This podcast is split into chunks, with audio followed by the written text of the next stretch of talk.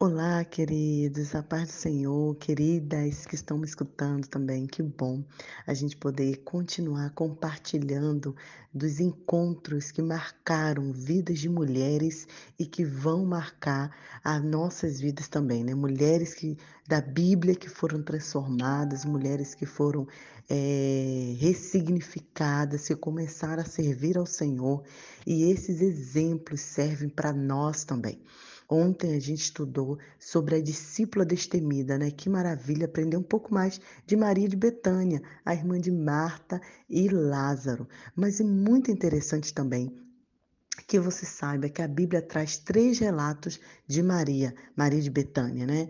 E os três relatos que a Bíblia fala, ela sempre está aos pés de Jesus. O primeiro é esse que a gente estudou, né? Maria se debruçou aos pés de Jesus para aprender a palavra de Deus. O segundo relato encontra-se lá em João, quando ele fala que foi Maria de Betânia que derramou o perfume aos pés do Senhor Jesus. E em outros evangelhos dizem que foi uma outra mulher, né? Foi uma pecadora. Mas esse relato fala que foi a própria é, Maria de Betânia, que entrou ali na casa de um ex-leproso, né, de Simão, e ela debruçou, colocou ali aos pés de Jesus a maior oferta, caríssima, o salário de um ano, um perfume de puro nardo, um perfume na qual só era encontrado em outro país, só era comprado em outro país, e que as mulheres é, usavam para o seu casamento, né? Juntavam dinheiro como enxoval. Maria juntou o salário de um ano e entregou tudo aos pés de Jesus. Maria adorou ao Senhor Jesus como nenhuma outra pessoa adora, ah, tinha adorado até então. E ela tornou-se exemplo, né, para todos os discípulos que ali estão. E foi nesse momento também que Judas fala, né? Ah, esse dinheiro poderia ser colocado para os pobres. Ou seja, tem pessoas que ficam indignadas quando a gente derrama a nossa adoração ao Senhor. Tem pessoas que se incomodam quando a gente entrega todos os nossos recursos ao Senhor para a missão, para ajudar o próximo, quando a gente coloca o nosso dinheiro aos pés do Senhor. Tem pessoas que criticam, mas Maria não. Maria ela prosseguiu aos pés de Jesus. E a terceira cena que a palavra de Deus relata de Maria de Betânia, ela também está aos pés, dessa vez da cruz. Sim, Maria foi até a cruz, ficou até o fim, adorando, servindo, seguindo o seu Criador. Maria de Betânia estava lá.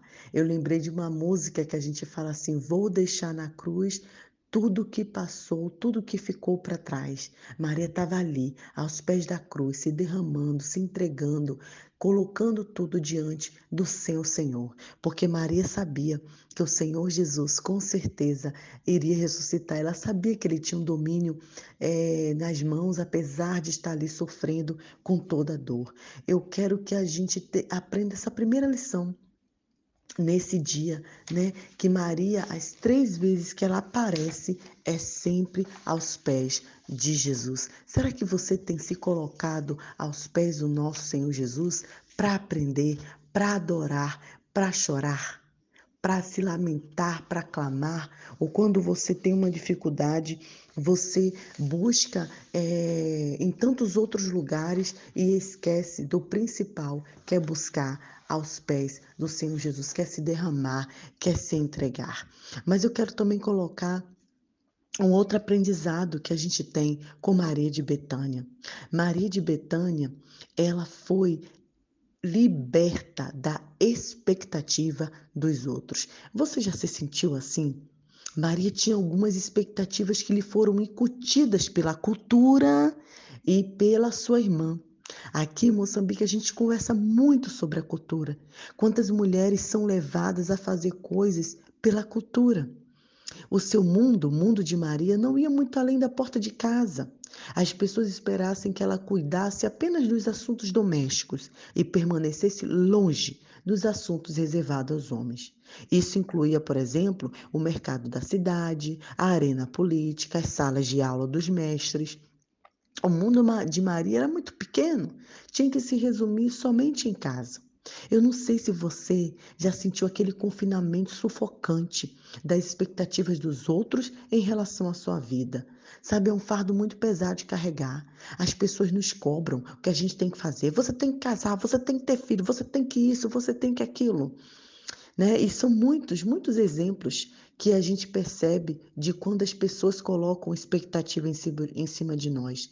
Tem a mulher, por exemplo, que frustra as expectativas dos pais, porque é, os pais queriam que ela seguisse a carreira de medicina, mas ela vai para um campo missionário a jovem que deixa de lado as expectativas do colega para ganhar um salário grande e vai trabalhar numa ONG sem fins lucrativos, a mãe que põe de lado as expectativas de uma família educada em escolas de primeira linha e decide ensinar o filho em casa, a mulher que rejeita expectativas de comunidade de fé e volta a trabalhar numa empresa para sustentar a família, né? Então a gente tem vários exemplos de pessoas que nem sempre seguem é, o que as, a, família é, quer impor, né? Eu lembro que é, quando eu conheci meu esposo, é, quando a gente começou a namorar, né? Que eu, eu conheço desde adolescente, quando a gente começou a se preparar para casar, é, o pai dele estava pensando em, em prepará-lo, é,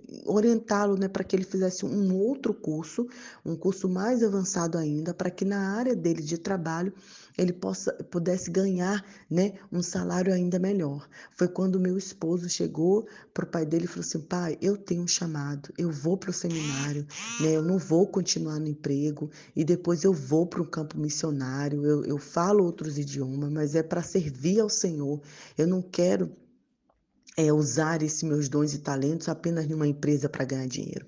Eu quero entregar aos pés do Senhor Jesus. E eu lembro que o meu sogro, que já tem uma experiência com Deus, ficou maravilhado, ficou radiante, mas ele também ficou impactado, porque ele falou assim: Nossa, enquanto eu estava esperando é, é, que meu filho fizesse outros cursos para ganhar mais, meu filho estava, na verdade, querendo, né, e está e, e vai seguir o chamado de Deus. Então, meu esposo se libertou daquela expectativa que a família tinha dele. E isso que encontramos Aqui é muito difícil, querido, deixar de lado as expectativas dos outros para fazer o que Deus pede. É muito difícil. Mas encontramos Maria de Betânia. A sociedade tinha algumas expectativas dela como mulher, os discípulos, a família. Mas será que ela teria coragem de soltar as correntes das expectativas dos outros e aceitar o convite de Jesus? Sairia da caixa que confinava sua vida? Quantas mulheres aqui em Moçambique eu conheço que elas não se entregam a Jesus Cristo é, dire, né, de maneira completa por conta da família. O que a família vai pensar, né? A família muçulmana, o que os amigos vão pensar e ela não consegue se entregar. Quando eu penso em homens e mulheres da Bíblia que realizaram grandes feitos para Deus, Quase todos tiveram que deixar de lado as expectativas dos outros para levar adiante o, o, o, o, convite de Deus, né? Abraão teve que deixar expectativas do pai e, de, e, e, foi seguir ao Senhor. Ruth teve que deixar a expectativa da família de permanecer em Moab e, e foi seguir a sua sogra, né? O próprio Moisés deixou a expectativa de ser governador do Egito para ser libertador de Israel e tantas outras pessoas, né? Pedro, Tiago, João, que eram donos de uma empresa de pesca, largaram tudo para seguir a Cristo. E aqui estamos com Maria, uma mulher corajosa que abandonou as expectativas dos outros e entrou na sala de aula de Jesus. Que bom que ela escolheu estar ali. Esse é o, o primeiro convite ser liberto da expectativa dos outros. E o segundo convite que eu quero fazer a você é ser liberta para aceitar o convite de Deus. Será que você realmente está pronta para aceitar o que Deus tem para você? Será que você quer realmente aprender as sagradas escrituras? Não para guardar conhecimento, mas para que você de fato possa se aprofundar né? Toda a escritura é inspirada por Deus e a palavra de Deus ela é um tesouro descoberto para ser investido na vida de outras pessoas. Será que você está disposto a aceitar é, esse chamado, né? esse convite?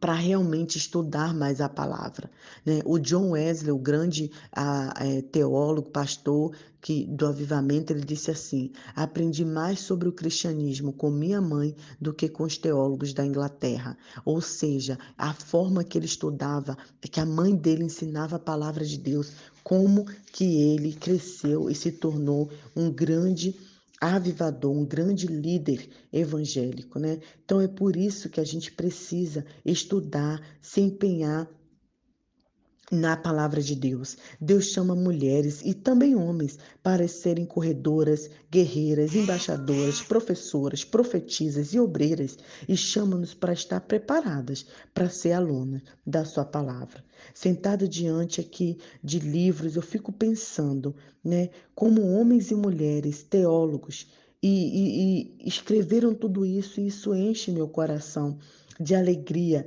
de ver como irmãos e irmãs em Cristo dedicar a sua vida para aprender mais de Deus. Vimos Maria, pela primeira vez quando ela sentou na sala de aula e tornou-se aluna. Mas a cena final, ela vira a mesa e ensina as pessoas ao seu redor. Ela não fez isso por meio de palavras, mas por ação. Ela fez o que podia. Maria sabia que não tinha o poder de deter o mal que seria lançado contra Jesus, mas ela tinha em sua mente que ela deveria homenageá-lo, adorá-lo pôde prepará-lo para o sepultamento antes dele enfrentar a cruz. As lágrimas que Maria transmitiam, a mensagem de Deus, ele entendeu que o tempo da morte de Jesus estava próximo. Ela entendeu isso. Aquela não foi uma oferta comemorativa. Ela não estava alegre, ela estava chorando. Suas ações foram proféticas e por isso a gente precisa aprender e se entregar mais. Por isso eu quero deixar o, o, o versículo que diz: Eu lhe asseguro que em qualquer lugar do mundo inteiro, aonde esse evangelho for anunciado, também o que ela fez será contado em sua memória. Nunca houve grandes teólogos ou teólogas. Jesus discorda, porque Maria fez muito mais do que o que a gente podia imaginar. Que Deus abençoe seu coração, que você seja liberta para aceitar o convite de Deus, de se aprofundar na Escritura, de cumprir o seu chamado. Deus abençoe e que a nossa oração seja essa. Senhor, me liberte da expectativa dos outros. Eu não quero agradar pessoas, eu quero agradar a Ti. Amém.